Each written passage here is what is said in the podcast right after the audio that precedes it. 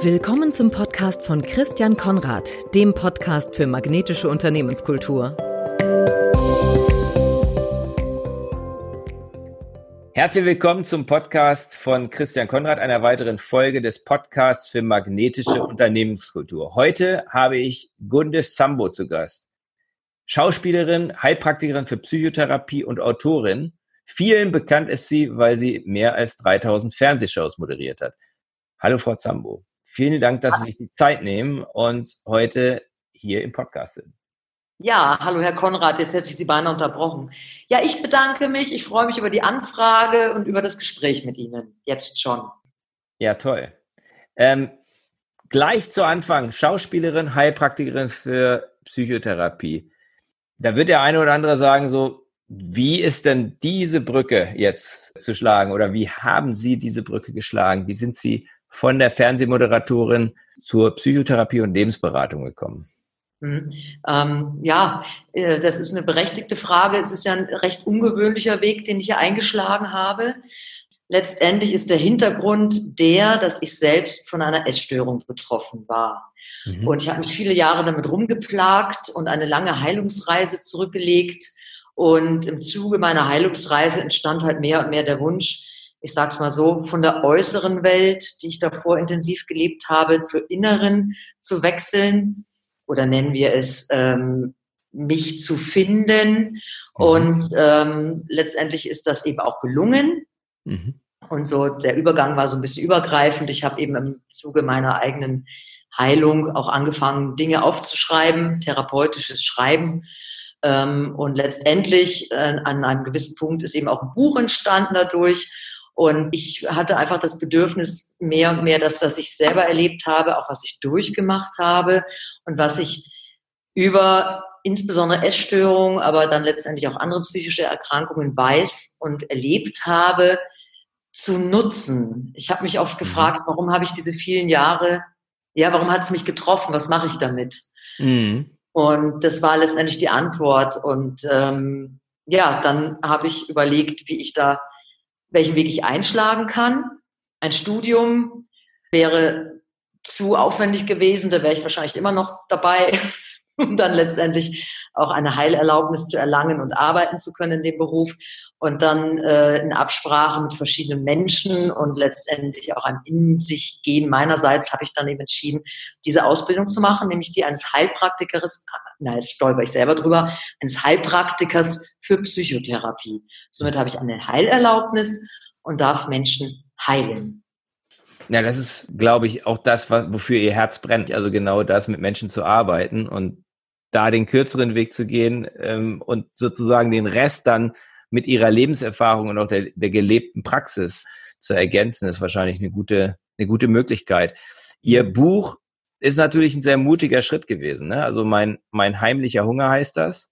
Ja. Und sozusagen sich so zu outen, gerade wenn man vorher in der Öffentlichkeit stark gestanden hat, das bedarf schon einigen, also ich würde sagen, einigen Mutes. Welchen ja. Stellenwert hatte dieser Schritt für Sie, damit nach außen zu gehen? Also das eine ist ja, die Dinge aufzuschreiben, wie Sie sagen, therapeutisches Schreiben, damit verarbeitet man viel. Aber dieser Schritt dann nach außen zu gehen, der ist ja noch ein anderer. Mhm. Ähm, ja, Stimmt. Ähm, und ich habe auch wirklich lange überlegt, ob ich das machen möchte und vor allem, warum ich es machen möchte. Und äh, auch bei mir war eine Phase da, was auch bei anderen betroffenen Menschen, von welcher Störung auch immer, wenn sie denn ja in einem Genesungsprozess irgendwo angekommen sind, an einem bestimmten Punkt entsteht, ist schon der, ähm, ja, ich will alles nach außen tragen, was ich selber erlebt habe, ist der Welt erzählen. Der Hintergrund ist natürlich die Freude über den eigenen Prozess. Und es gehört auch ein profundes Wissen auch tatsächlich dazu, äh, was man in einer Therapie erfährt oder eben in einem Heilungsprozess. Und damit kann man viel anfangen. Und das hat sicherlich auch eine Rolle gespielt. Dann hatte ich das tiefe Bedürfnis nach Authentizität.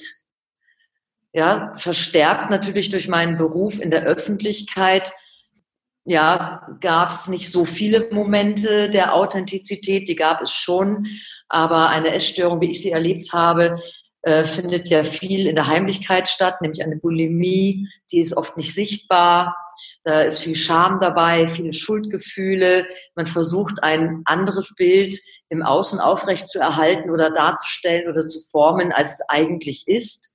Also das Außen ist völlig ähm, ja null oder oder wenig kongruent zum zum Inneren. Ähm, es geht vielen Betroffenen so, bei mir war das eben auch der Fall und dann entstand wirklich so ein tiefes Bedürfnis nach authentisch sein mhm. und das auch ja sozusagen richtig zu stellen mhm. und natürlich dann eben in, an, in, Anschluss an das, was ich vorhin sagte, ähm, ja, was mache ich denn mit diesen vielen Jahren meines eigenen Leidens, sage ich jetzt mal, und auch meiner Genesung? Ja, wenn ich es irgendwie in mich, in mir geheim halte oder verstecke, geheim halten kann man es ja nicht, darum geht es auch gar nicht. Aber wenn ich sozusagen bei mir behalte, dann ähm, ja, hilft es mir und vielleicht meinem Umfeld. Aber da es so viele Betroffene gibt und auch diese Erkrankung so schwierig ist und so schambehaftet und auch problematisch in der Heilung, war für mich auch ein ganz wichtiger Beweggrund, anderen Menschen, ach, das hört sich fast so abgedroschen an, aber in der Tat ist es so, Mut zu machen und eine Hoffnung mhm. zu geben, mhm. ähm, dass es eine Chance auf Heilung gibt und dass sie vor allem auch nicht alleine sind mit ihrer Erkrankung. Na, ich glaube, das ist total wichtig. Also ich glaube, für viele, ich kann es jetzt nicht beurteilen, aber wenn man in so einer Krankheit drinsteckt, dann kann man wahrscheinlich jede, jede, jede Ermutigung gut gebrauchen. Ja. Und jede, jede Perspektive. Und sicherlich nicht aus der Theorie, sondern viel, viel eher glaubwürdiger ist es, wenn jemand sagt, und besch äh, authentisch beschreiben kann, wie Sie das tun. Ich habe das durchlebt, ich war dort und ich habe es, ich habe Heilung erfahren und Heilung ist möglich. Genau. Welche Menschen kommen zu Ihnen für Therapie und Lebensberatung? Mhm.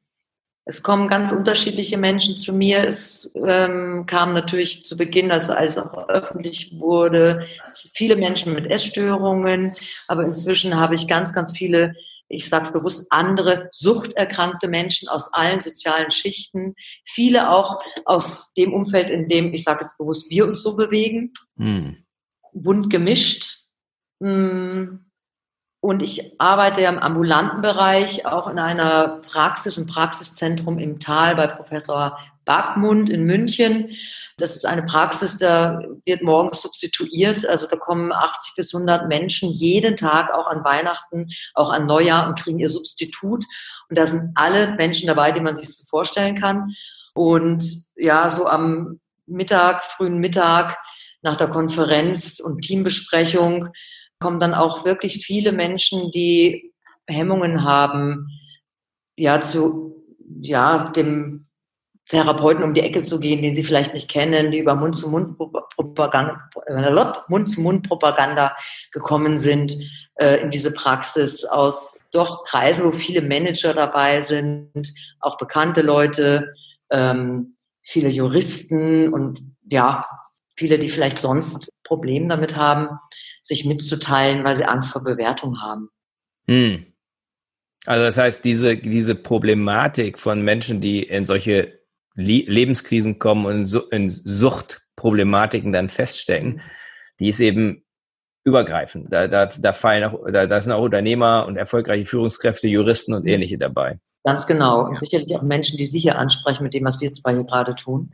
Was ich noch hinzufügen wollte, damit es nicht fehlt, ist, viele Menschen haben auch Depressionen, Angststörungen, Erschöpfungssyndrome, das sogenannte Burnout. Mhm. Also auch solche Menschen kommen zu uns, auch zu mir. Und in der Praxis, ähm, das ist keine reine psychotherapeutische Praxis, sondern eine medizinische psychotherapeutische Praxis, werden bestimmte Störungsbilder, die ich als ähm, Heilpraktikerin für Psychotherapie äh, nicht alleine begleiten äh, behandeln darf, werden sie auch ähm, medizinisch begleitet. Das mhm. heißt, wir werden dort ganzheitlich versorgt. Es gibt dort auch Gruppenangebote. Insofern bin ich da jetzt nicht alleine auf weiter Flur tätig, sondern da ist ein Team von mhm. entsprechenden Fachleuten, interdisziplinär, die die Menschen dort ambulant gut versorgen. So dass man da gut aufgehoben ist, auf jeden ja, Fall. Genau. Was mir auf Ihrer Website oder auf der Webseite der Klinik, in der Sie auch tätig sind, der P3-Klinik, ins Auge gesprungen ist das Wort Krisenintervention. Aktuell ist ja eine Zeit, wo viele, nicht alle natürlich, aber viele, gerade Unternehmer, die von denen viele in diesem Podcast auch anhören, Unternehmer und Entscheider in, in der Wirtschaft, in der Krise drinstecken. Und die mhm. ist auch nicht wegzureden. Und ähm, die Existenz ist zum Teil bedroht. Viele wissen nicht, wie sie die nächsten Löhne und Gehälter bezahlen sollen, ob sie möglicherweise ihr Lebenswerk noch retten können.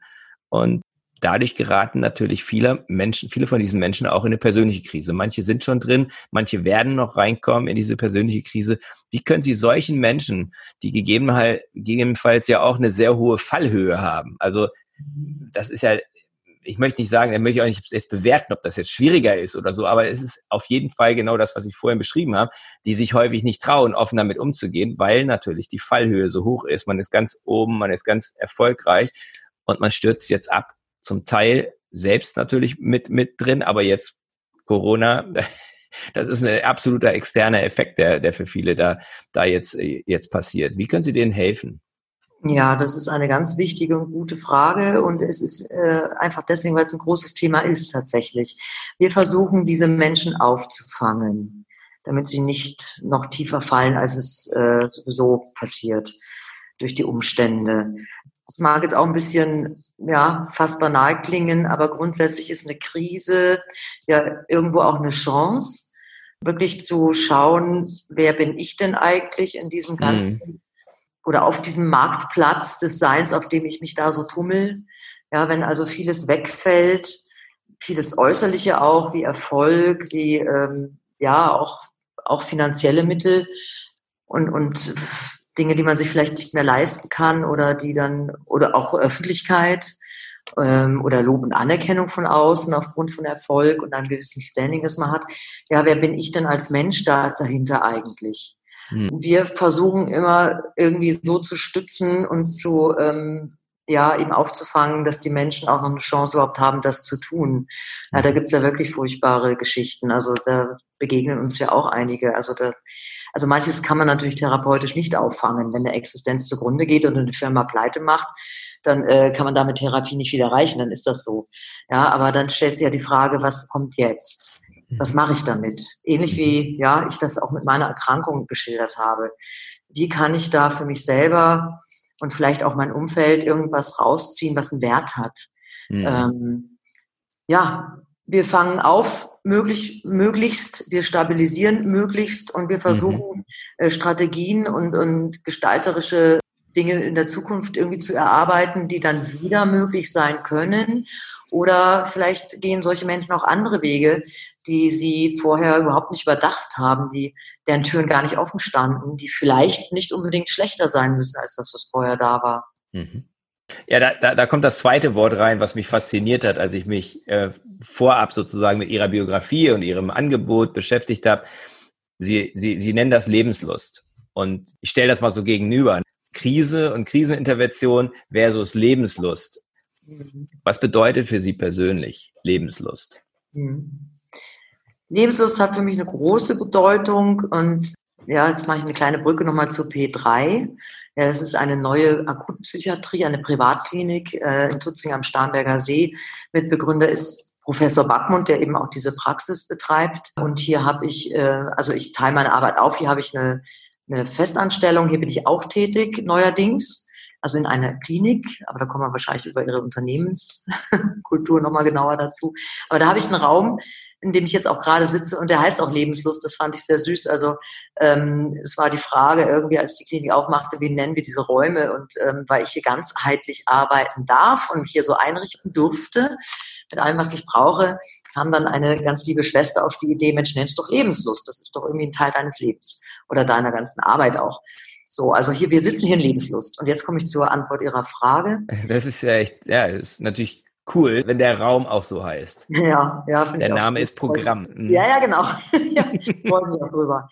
Ja, worum geht's denn überhaupt bei allem, was wir hier tun? Äh, worum geht's bei magnetischen Unternehmenskulturen? Worum geht's bei Erfolg? Worum geht's bei Therapie?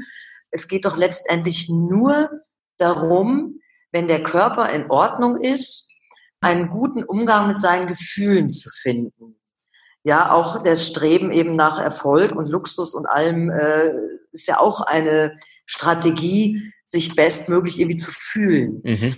Und also es geht um Gefühle und äh, eine Lebenslust, die uns ja naturgemäß archaischerweise irgendwie mitgegeben ist, weil der Mensch strebt archaisch bedingt nach einer gewissen Form von Lebenslust, was ja nicht mal heißt, ich fühle mich den ganzen Tag super wohl, sondern Lebenslust heißt, ich habe Lust am Leben. Ähm, dazu gehört, und das ist letztendlich auch eben Ziel einer Therapie, wohlgemerkt, wenn der Körper in Ordnung ist, eine Lebenslust herzustellen. Und das heißt nicht immer nur, ich gehe durch keine Krise oder ich mh, akzeptiere keine Trauer, sondern Lebenslust bedeutet, ähm, auch mit negativen Gefühlen und vielleicht auch mit Schicksalsschlägen irgendwie versuchen umzugehen und einen ähm, adäquaten, natürlichen Weg mit dem Umgang mhm. dessen zu finden. Das ist für mich Lebenslust. Also man kann sich auch an einem Tag, an dem man meint, oh, heute regnet es und irgendwie bin ich müde und mhm. alles irgendwo auch trotzdem lebendig und lebensbejahend, also lebenslustig fühlen. Mhm. Ja, das heißt, das Annehmen und sagen, okay, heute ist so ein Tag, ist so, gehört dazu. Und wenn man da mal drauf achtet, wenn man es gelingt, was anzunehmen, dann findet sich manchmal sogar irgendwo im letzten Inneren des eigenen Wesens vielleicht irgendwo so ein kleiner Funke, der sagt, ah, das ist, das gehört mhm. dazu, das ist interessant, ja. Ähm, heute geht's mir halt mal nicht gut. Also ich rede nicht vom Leiden, das meine ich damit nicht. Was mir dazu einfällt, ist, ist ein Thema, das auch in der Wirtschaft ähm, zunehmende Bedeutung hat oder zumindest zunehmende Aufmerksamkeit hat, ist das Thema Achtsamkeit. Mhm. Also ist sozusagen das, was Sie jetzt beschreiben mit Lebenslust, im Grunde eine Form, auch Achtsamkeit zu leben. Hm, ich überlege. Ja, klar, Achtsamkeit spielt auf jeden Fall auch eine große Rolle. Die Frage dahinter ist ja die, was ist denn überhaupt Achtsamkeit? Wissen Sie es? Naja, also ich, ich, es ist für mich, ein, mich persönlich ein wichtiges Thema. Es ist mir, mir, mir bewusster zu werden, meiner Gefühle bewusster zu werden, stärker im Ist zu leben, im Hier und Jetzt und nicht so viel in der Vergangenheit oder in der Zukunft. Die Dinge wahrzunehmen, die um mich herum sind. Das ist Achtsamkeit. Die Menschen wahrzunehmen, die mhm. Gefühle wahrzunehmen, ja. das Umfeld wahrzunehmen, möglicherweise manchmal kleine Details wahrzunehmen. Und gerade wenn ich jetzt als sag mal, sehr zielorientierter Unternehmer oder Manager, wir sind häufig im Tunnel. Genau. Wir sind so fokussiert auf unser Ziel, dass wir alles drumherum ausblenden. Ne? Und das kann, das kann dazu führen, dass man eben nicht alles drumherum nur ausblendet, sondern häufig auch viele Dinge, die in einem drin passieren, ausblendet. Mhm. Und da kann Achtsamkeit helfen. Und deswegen bin ich sofort, als Sie das, als Sie Lebenslust so beschrieben haben, auf dieses Thema gekommen. Super. Also Herr Konrad, Sie haben es bestens beschrieben. Das Einzige, was ich noch hinzufügen kann, ich finde, das beschreibt auch so schön, Achtsamkeit ist die Schnittstelle zwischen Vergangenheit und Zukunft. Mhm. Und das eben im Ganzen, also in Bezug auf sich selbst, sein Inneres, aber auch in Bezug aufs Außen. Sie mhm. haben es ja wunderbar beschrieben. Genau. Ja, und die Antwort ist ja klar. Also wenn ich nicht achtsam bin mit mir, dann ist mir vielleicht gar nicht bewusst, was ich eigentlich fühle. Und ein Gefühl mhm. ist ja dafür da, uns zu zeigen, was wir brauchen. Mhm. Also ich habe einen Hunger, wenn ich Nahrung brauche, mir ist kalt, wenn ich Wärme brauche. Ja, ich habe Angst, wenn ich Schutz brauche oder fliehen muss. Also Gefühle sind dafür da, uns unsere Bedürfnisse klar zu machen und um mhm. ein authentisches, wahres Gefühl wahrnehmen zu können, mhm. brauche ich eine Achtsamkeit. Das geht nicht über den Kopf, mhm. das geht nicht über den Verstand. Oft ist es ja so, dass die Leute sagen, oh, ich glaube, ähm, oder ich sollte mich jetzt gut fühlen, weil ich bin 20 Kilometer durch den Wald gelaufen. Mhm. Ja, vielleicht ist der Mensch aber eigentlich nach einem 10 Stunden Arbeitstag schon total K.O. und äh, folgt eigentlich nur seiner Idee, die im Verstand entstanden ist. Wenn ich das jetzt auch noch erfülle, dann ist alles super. Und dieses Gefühl ist aber gar nicht authentisch. Vielleicht ist er mhm. einfach K.O. und müde.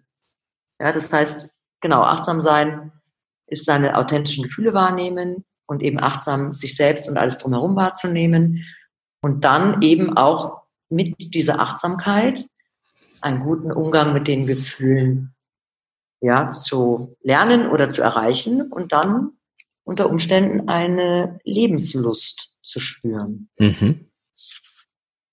Und dann möglicherweise mit Hilfe dieser Lebenslust, dadurch, dass ich die spüre, dann auch besser umgehen zu können mit diesen Krisen, in denen ich mich befinde. Denn also so schließt sich so ein bisschen der Kreis oder den, den Suchtproblem oder eben auch, wenn ich jetzt ein Unternehmer bin, der jetzt in der Krise ist, möglicherweise dem auch noch Burnout gefährdet ist, mhm. da dann eben möglicherweise einen Weg rauszufinden.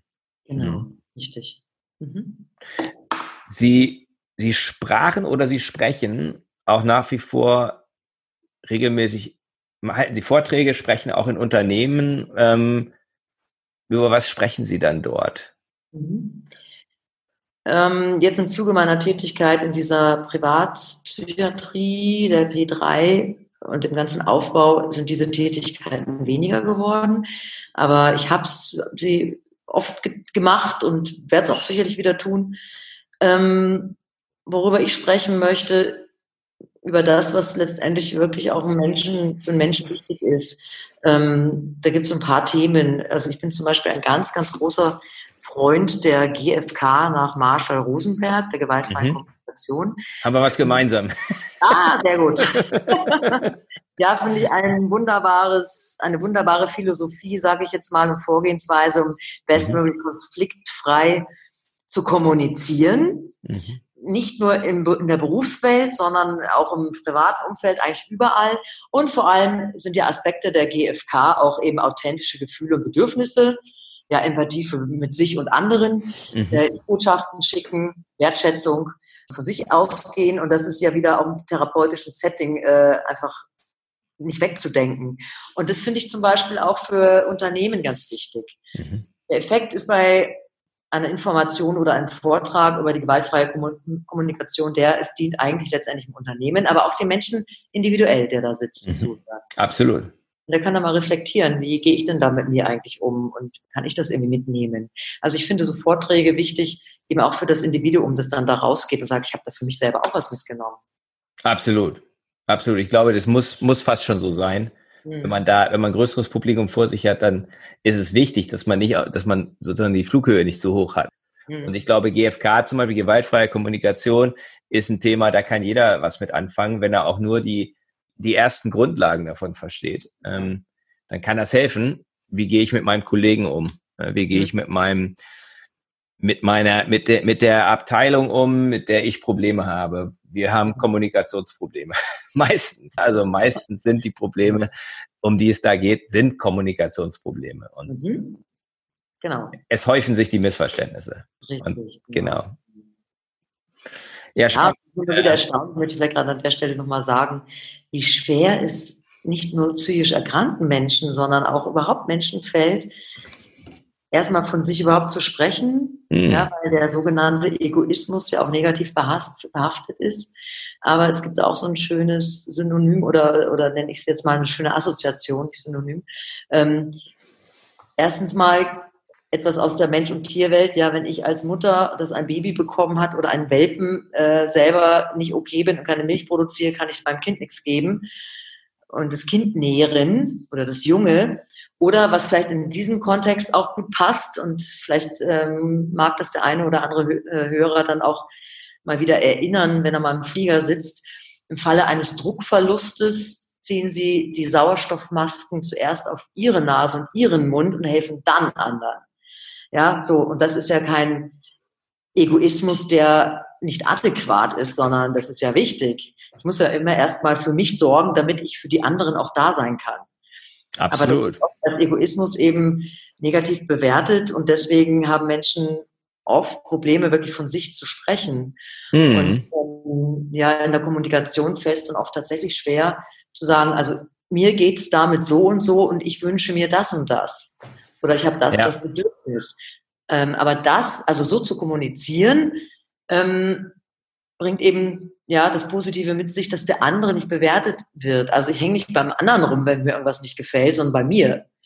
Ja, und biete kein Konfliktpotenzial. Absolut. Das ist, und ich glaube, wenn man die Erkenntnis hat, dass wenn es mir gut geht, dass es dann meistens den anderen auch gut geht. Das ist ja das Beispiel mit der, mit der Sauerstoffmaske. Ja. Dann ist das ein wirklicher Paradigmenwechsel. Mhm, genau. Die, glaube ich, für ganz viele wichtig ist. Also gerade auch für Führungskräfte. Ja. Die haben eine Verantwortung. Also vielen, vielen in, in, in Trainings oder Coachings sage ich manchen Führungskräften, weißt du was, das ist im Grunde gar keine gar nicht jetzt irgendwie was besonders ähm, egoistisches, wenn du jetzt ähm, dich um dich selber kümmerst. Es ist eigentlich total egoistisch, wenn du es nicht tust. Stell dir mal vor, was passiert, wenn du jetzt hier ausfällst. Ähm, wer muss die Suppe auslöffeln? Ja. Das sind deine Mitarbeiter, das sind deine Kollegen, die dürfen dann all das machen, was du jetzt plötzlich nicht mehr machen kannst. Das heißt, mhm. wenn es dir gut geht, dann geht es denen auch besser. Genau. Und dann kannst du auch, dann kannst du auch vernünftig kommunizieren und schlägst nicht wild um dich und so, ne, sondern, sondern bist ruhig und bist bei dir. Mhm. Also die erste Verantwortung erstmal ist, für sich selbst zu sorgen. Auch genau. als Führungskraft. Genau. Und da wären wir sozusagen so ein bisschen bei dem Thema, was mich ja bewegt, oder ich habe das so genannt, magnetische Unternehmenskultur. Also das ist so, so ein Bild da reingebracht in dieses Thema, was mich schon lange beschäftigt. Wenn Sie diesen Begriff hören, der wahrscheinlich für Sie neu war, was haben Sie da zuerst gedacht? Was war Ihre erste Assoziation? Ein Magnet. Ein Magnet. Und was, was sagt er, und was, und was sagt er, was sagt er Ihnen? Der Magnet? Er zieht etwas an. Mhm. Ja, was auch immer da ist, was angezogen werden möchte. Mhm. Und wenn man es auf Unternehmen oder eine Unternehmenskultur bezieht, was, was fällt Ihnen dann sozusagen als allererstes, was kommt Ihnen da in den Sinn? Fallen Ihnen da Unternehmen ein oder fallen Ihnen da Situationen ein aus Ihrer beruflichen Praxis oder? Ja, also das erste, was ich gedacht habe, also ich dachte, aha, der Konrad ist schlau, der will mal aufzeigen, ja, was, äh, was ein Unternehmen anziehen kann, mhm. sozusagen als Magnet. Mhm. Ja, und für ein funktionierendes Unternehmen ist es ja wichtig, dass man das anzieht, was man braucht als Unternehmen. Mhm. Ja, und dann auch wirklich sich äh, eben achtsam gewahr zu werden darüber, erstmal, was man braucht, was man anziehen möchte und mhm. was man eventuell ausstrahlt und dann dadurch anzieht. Und da ist sicherlich auch häufig etwas dabei, was dem Unternehmen nicht gut tut. Mhm. Oder der Philosophie des Unternehmens oder dem Unternehmer. Ja, das Interessante an dem Magneten ist ja, dass der anzieht und auch abstößt. Mhm. Ja, also, auch ab. Schauen Sie, äh, habe ich gar nicht was der stößt, der stößt auch ab, ne? Also wenn man jetzt so, ich weiß nicht, ich, ich erinnere mich selbst noch als Kind, aber als meine Kinder klein waren, hatten sie natürlich auch eine Brio-Eisenbahn. Und dann war das, ist es immer so, wie setzt man die zusammen? Also in der einen Richtung funktioniert es, in der anderen geht's nicht. Daran kann man das ziemlich gut sehen, ne, was so ein Magnet macht. Ne? Der, ja, puff, ne, wenn er, wenn er, wenn man ihn richtig rum, wenn man die Lok richtig rumsetzt, dann, dann zieht sie den Wagen an. Wenn man sie falsch rum oder den Wagen falsch rumsetzt, dann stoßt, stößen sie sich, stoßen sich ab. Das heißt, es gibt sozusagen beide Effekte. Und ja, ich, bei, bei Unternehmenskultur ähm, ist das auch so. Hm, wenn, wenn wir jetzt aber sagen, es geht mal erstmal auch ganz stark um die Anziehungskraft. Welche Rolle würden Sie sagen, hat Lebenslust für die Anziehungskraft jetzt von einer einzelnen Führungskraft? Sagen wir mal ein Unternehmer, der jetzt zu Ihnen kommt und der möglicherweise eben sich Ihnen eröffnet und ein Problem hat. Wie machen Sie den wieder, wie machen Sie den wieder magnetisch? Ah. Jetzt sind wir wieder bei der Therapie, oder? Naja, eher, eher der Zusammenhang dazwischen. Nee, das, das war jetzt vielleicht ein bisschen arg ja. um die Kurve. Ja. Mhm. Also ich habe Ihre vorherige Frage nicht so ganz beantwortet. Ich glaube, die lautete, ähm, ob ich auch Unternehmen schon mal erlebt habe äh, oder kenne, die magnetisch sind Mhm. Oder auch Unternehmer. Ja, okay. Ja, ich sage ja, also ich kenne einen Unternehmer und ein Unternehmen im direkten Umfeld eben, und da komme ich da tatsächlich nochmal drauf zurück, mhm. Professor Backmund, der mhm. diese ähm, Praxis eben innehat und letztendlich eben Mitbegründer auch dieser Firma ist, äh, oder der, der P3-Klinik. Das ist jemand, der ähm, magnetisch wirkt und letztendlich auch Interessantes anzieht durch seine Art. Ja, es ist jemand, und das ist auch spürbar jetzt tatsächlich hier in dieser Klinik, ganz besonders, hm, der Freiräume bietet, der offen ist, über den Tellerrand schaut, dem es um die Sache geht, dem aber auch wirklich eine gute Atmosphäre nicht nur für Patienten, sondern auch fürs Team wichtig ist, dafür auch authentisch auftritt, auch vor dem Team und keine Show spielt, sage ich jetzt mal. Mhm. Und er hat auch genügend zu bieten, was letztendlich auch dann wiederum anzieht. Mhm. Und das ist wirklich interessant. Und natürlich ist es auch so, jetzt bei dem Aufbau dieser Klinik gab es hier und da vielleicht auch mal Menschen, die letztendlich nicht so reingepasst haben, weil sie sagten, ein Magnet stößt auch ab. Und da gab es ein paar, Absolut. die dann äh, eben nicht geblieben sind oder deren Probezeit eben dann einfach nur abgelaufen ist. Mhm. Ähm, und ich beobachte das ganz interessiert, wie sich dann so wirklich das Team zusammenfügt, wer dann was macht und was dann letztendlich dabei herauskommt in der Arbeit mit den Patienten, in der Atmosphäre intern, in dem im Teamwork und was letztendlich auch hier ausgestrahlt wird. Und das entspricht eben, wie ich finde, total demjenigen, dessen Idee das schon seit langer Zeit war und der das dann ins Leben gerufen hat, natürlich mit Partnern, nicht ganz alleine, aber ähm, die dann eben auch entsprechend da hineinpassen, sage ich jetzt mal. Und das finde ich sehr stimmig. Interessant. Stimmigkeit ist auch, etwa wenn etwas stimmig ist, ist es auch anziehen. Ja, genau. Das finde ich ein interessantes, finde ich ein interessantes Wort. So habe ich so noch nicht auf dem Schirm gehabt. Aber meine Assoziation ist, wenn die Dinge zusammenpassen, hm. wie Sie es jetzt beschreiben, die Vision mit den Partnern und das Team, dann ist das auch attraktiv. Denn sonst hätten Sie vielleicht auch nicht gesagt, da nehme ich mal das Angebot zu einer Festanstellung an, oder? Genau, richtig. Wahrscheinlich auch ein Schritt gewesen für Sie, kann ich mir vorstellen. Ja, schon, auf jeden Fall.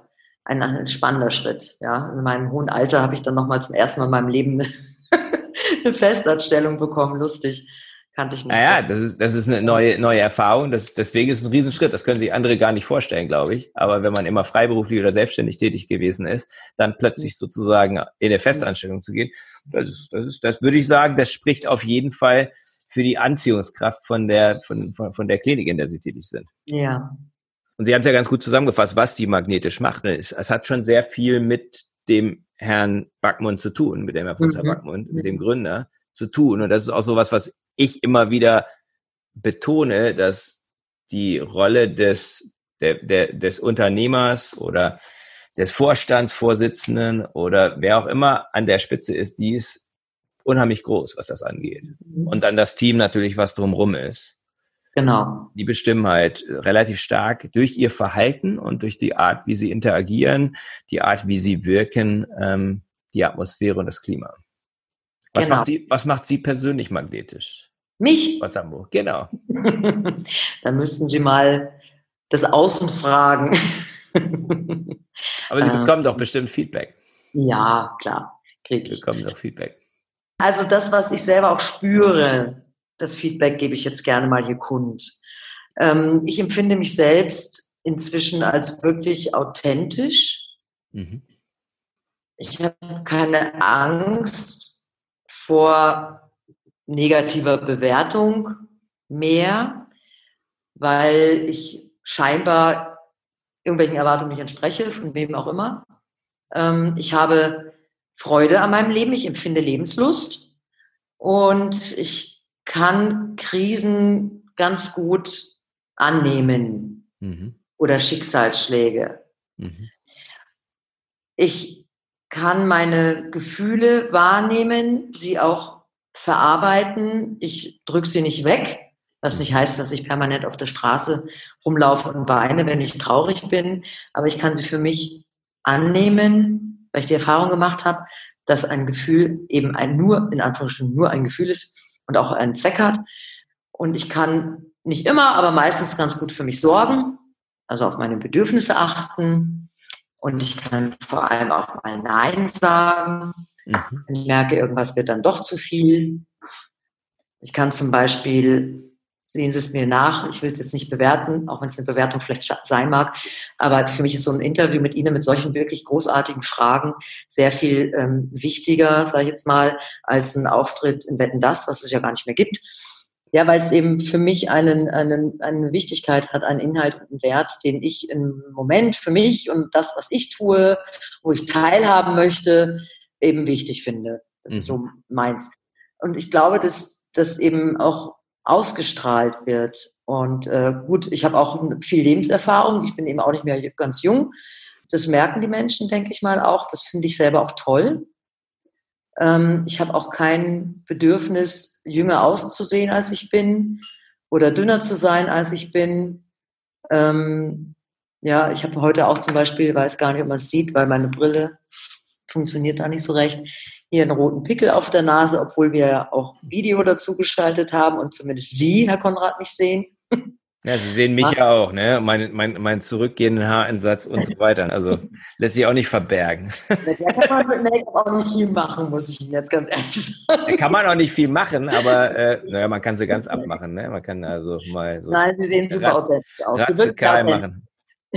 ja, Sie wirken auch anziehend. Dankeschön. Um Sie mal, mal ein Kompliment zu machen. Das ist alles die, Ich fühl mich rot, alles, alles die rote Brille, ne? Das ist mein Geheimnis. Mein, nein. Und liebe, liebe Zuhörer, die passt auch noch zum Pullover. Der ist nämlich auch Lieber, noch, so- Boah, Hammer, so ein Branding. ja, Selbst im, Ja. im Video. Mm. Ja, ich denke, das sind so die Faktoren. Und äh, Mhm. was, was vielleicht noch dazu gehört, ähm, ja, es gibt natürlich auch bei mir in meinem Leben, und ich bin Therapeut und ich stehe natürlich oder sitze auch vor den äh, Patienten. Ja, ich bin keine Führungskraft in dem Sinn, aber ich habe da ja auch eine gewisse, ja, ähm, ja, leitende Position oder bin da auch jemand, an dem man sich orientiert. Und ähm, ich kann auch mal sagen zum Patienten, wenn es so ist, und mache das auch häufig, ja, heute bin ich halt mal müde oder mir geht's nicht so gut, aber ich bin voll da und voll bei Ihnen. Mhm. Okay. Ja, also ich muss jetzt da kein, keine gute Laune aufrechterhalten. Ich bin trotzdem da und ich bin trotzdem interessiert und stehe Ihnen zur Verfügung. Mhm. Und das ist für mich in Ordnung. Sie, Patient, müssen sich nicht um mich kümmern oder Sorgen machen. Mhm. Das ist ganz wichtig, sonst fühlt man sich nicht sicher. Also es ist ganz Ja. wichtig, dass man das Gefühl hat, okay, ich kann mit meinem Problem kommen, aber ich muss jetzt nicht auch noch irgendwelche Probleme lösen von Ja. meinem Gegenüber. Ich glaube, das ist, das ist extrem wichtig in einem therapeutischen oder auch, ich bin als Coach tätig, Coaching-Setting. Ja. Ähm, da haben meine Probleme erstmal nichts zu suchen und Mhm. ich habe die Aufgabe, einen Raum zu bieten, in dem sich Genau. derjenige, mit dem ich arbeite, dann eben auch ja, sicher fühlen kann. Hm. Mhm. Genau. Ich habe noch vier Abschlussfragen. Was bitte? Ja, bitte, bitte. Nein, nein, alles gut. Alles gut. Ja, äh, einen Raum bieten, in dem sich der andere sicher fühlen kann. Ja, und das Wichtige dafür ist ja eben, und ich finde es auch für die Menschen, die jetzt vielleicht zuhören, ganz wichtig, ähm, sich sicher fühlen tut das Gegenüber ja nicht unbedingt immer nur dann, wenn der andere gut drauf ist. Sich sicher Mhm. fühlen tut der andere dann, wenn er weiß und spürt, der andere ist vielleicht nicht super happy gerade, aber es ist für den okay. Und er kann Mhm. damit umgehen. Es ist für ihn kein Mhm. Problem. Also, das Gegenüber muss keine Verantwortung übernehmen. Das hatten Sie gesagt. Genau. Das war mir jetzt noch wichtig. Mhm. Sehr gut, ja. Ich habe noch vier Abschlussfragen, Ja. die immer gleich sind, weil die sich auf meine vier Dimensionen magnetischer Unternehmenskultur beziehen. Ja, ich habe vier Dimensionen identifiziert, eigentlich relativ banal, relativ simpel. Das eine ist die Sinnfrage, das zweite ist die Frage nach den Beziehungen, das dritte ist die Frage nach der Energie, der Quelle der Energie und das vierte ist Fokus. Mhm. Mögen Sie die Vision, die Sie heute für Ihr Leben haben, äh, mit uns teilen? Also, Vision ist so groß. Also, meine größte Vision ist vielleicht die, dass meine Lieben und ich möglichst lang gesund bleiben. Mhm. Und jetzt mal eine Etage tiefer sozusagen. Ähm, ja, eine Vision ist jetzt schon auch, die Klinik weiter mit aufzubauen, Mhm. weil wir expandieren auch. Und vielleicht auch da noch mehr so die Homogenität zur ambulanten Tätigkeit herzustellen.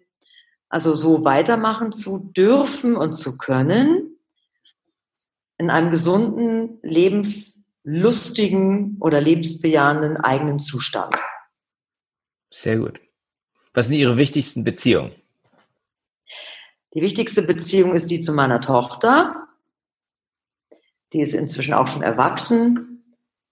Sie ist einfach, ja, das der wichtigste Mensch in meinem Leben. Und ähm, für mich ist es eben ganz, ganz wichtig, dass diese Beziehung besterweise auf der Mutter-Tochter-Ebene weiterhin so gut, funktioniert, wie sie es tut. Und ja, dass meine Tochter einen guten Weg weiterhin geht. Kann ich nachvollziehen, ja. Ich habe auch drei Ja. Kinder. Ah, auch, auch alle erwachsen. ja, Schön. ja, ja. Was gibt Ihnen Energie? All das zu tun, was Sie tun. ja, all das zu tun, was ich tue, tue, wobei ich auch mal ein bisschen aufpassen muss, dass es auch nicht zu viel wird. Ja, weil es, ja, ich will immer, also ich bin auch so ein Typ, der ich, wenn mir was gefällt, dann mache ich gerne viel davon machen. Mhm. Aber viel Energie gibt mir eben eine schöne Arbeit, also eine angenehme Atmosphäre und eine angenehme Arbeit. Wenn ich merke, ja, jemand kommt voran, ähm, dann äh, und, und ja, ist auf dem Weg äh, zu sich selbst, sage ich jetzt mal, oder zum besseren Leben oder einfach in ein gesundes Leben. Das ist einfach wunder wunderschön. Mhm. Was mir persönlich unabhängig von meiner Arbeit sehr viel Energie gibt, ähm, ist eben schon das Beisammensein mit meiner Tochter und auch meiner anderen Familie mhm. und auf jeden Fall Tennis spielen. Ich spiele total ja. gerne und aktiv und intensiv in einer ganz großartigen Mannschaft Tennis. Ja, super. Sport ist, glaube ich, manchmal eine ganz, ganz großartige Quelle. Ne? Und wenn das sozusagen die Kombination aus Mannschaft und der Aktivität ist, mhm. toll. Genau. Ja. Was ist Ihr Fokus jetzt in dieser Zeit, in den nächsten vier, sechs Monaten, äh, ja, oder vier Wochen, Monaten? Was ist Ihre Hauptpriorität, Ihre größte Priorität? Hängt auch mit meiner Vision zusammen. Eben meine Priorität hat ja, auch die Gesundheit, ja, das für also meine eigene und die meiner Lieben, natürlich auch die von anderen Menschen, den Patienten, aber ähm, ja, gesund auch durch diese Krisen zu kommen. Ich meine, Corona macht auch mit mir etwas äh, und auch mit äh, auch meinem Arbeitsumfeld. Wir sind alle ja in irgendeiner Form betroffen und mh, mm, ja, immer immer glatter sozusagen durch meine Aufgaben zu kommen. Glatt ist jetzt nicht das richtige Wort, sondern mich dabei gut fühlend, mich nicht zu sehr belasten, keinen weiteren Stress oder Stress vermeiden, muss ich ein bisschen aufpassen. Das ist schon auch ein Fokus von mir. Mhm. Ähm, ja, und sonst das alles eigentlich im Moment so, wie es jetzt ist, möglichst unbelastet weiterläuft. Hört sich gut an. Lebenslust. Ja, richtig. Mhm. Lebenslustig zu bleiben. Wenn Menschen Sie suchen, wo finden Sie sie? In den sozialen Medien, im Internet? Also ich habe eine Webseite gefunden. Was es so gibt, so Kontaktmöglichkeiten oder wo man sie wahrnehmen kann. Ich weiß, Sie waren früher in der Öffentlichkeit, sind es jetzt nicht mehr so sehr. Ja. Also auf meiner Webseite äh, kann man mich kontaktieren oder über meine, mhm. meine Webseite Seite, Zeit, ähm, wobei ich die nochmal aktualisieren muss. Ist mir aufgefallen, nachdem Sie mich da ein paar Sachen gefragt haben. Also das ist ein bisschen veraltet, macht aber nichts. Also da gibt es einen Kontaktsheet, mhm. auch über die Seite der P3 Klinik, die nenne ich jetzt einfach mal, www.p3.klinik mit 2c. Mhm. Da sind auch die Kontaktdaten drauf. Ja, man findet mich, wenn man mich finden möchte, aufgrund meiner ja, meines Lebens eben in der Öffentlichkeit über so lange Zeit. Über Facebook nicht. Da gibt es mhm. irgendwie zwei alte Seiten, aber da war ich seit Jahren gar nicht drauf, weil ich weiß auch gar nicht mehr, wie ich einen Zugang dazu finde. Mhm. Keine Ahnung. Das habe ich irgendwann mal aufgehört, weil es einfach nicht mehr gepasst hat.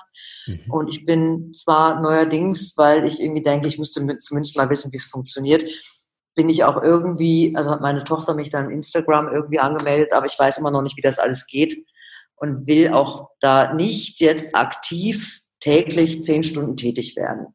Ähm, da habe ich auch, glaube ich, noch nie irgendwie reagiert, wenn da jemand was geschickt hat. ich einfach das ist auch, glaube ich, eher so was für die Generation ähm, unserer Kinder. Ja, auch nicht. Man kann das lernen, aber, ja. aber die gehen da so ganz unvermittelt. Ja, und, es ja. ist eben auch oft sind diese sozialen Medien, die sind sicherlich für vieles auch hilfreich und mhm. adäquat, mhm. aber für vieles eben auch kontraproduktiv. Mhm. Und äh, mir ist meine Zeit ehrlich gesagt zu schade. Also wenn jemand was von mir möchte, findet er mich. Sehr gut. Dann danke ich Ihnen ganz herzlich für das inspirierende Gespräch. Mhm. Stichwort Lebenslust. Herzlichen Dank. Wünsche Ihnen noch alles, alles Gute. Vielen Dank an Sie, Herr Konrad, für das auch für mich sehr angenehme Interview und auch für Sie und den Podcast und alles, was Sie da so tun. Auch viel Erfolg und alles Gute. Danke. Und vielen Dank auch für alle, die hier zuhören. Das war der Podcast von Christian Konrad, der Podcast für magnetische Unternehmenskultur mit Impulsen, wie Unternehmen die passenden Mitarbeiter und die idealen Kunden anziehen. Dazu inspirierende Interviews mit Unternehmern, Entscheidern und Mitarbeitern. Jeden Montag und Donnerstag auf Spotify, iTunes und dem Kanal Ihrer Wahl. Bitte empfehlen Sie den Podcast weiter und unterstützen Sie Christian Konrads Arbeit durch eine Bewertung auf iTunes.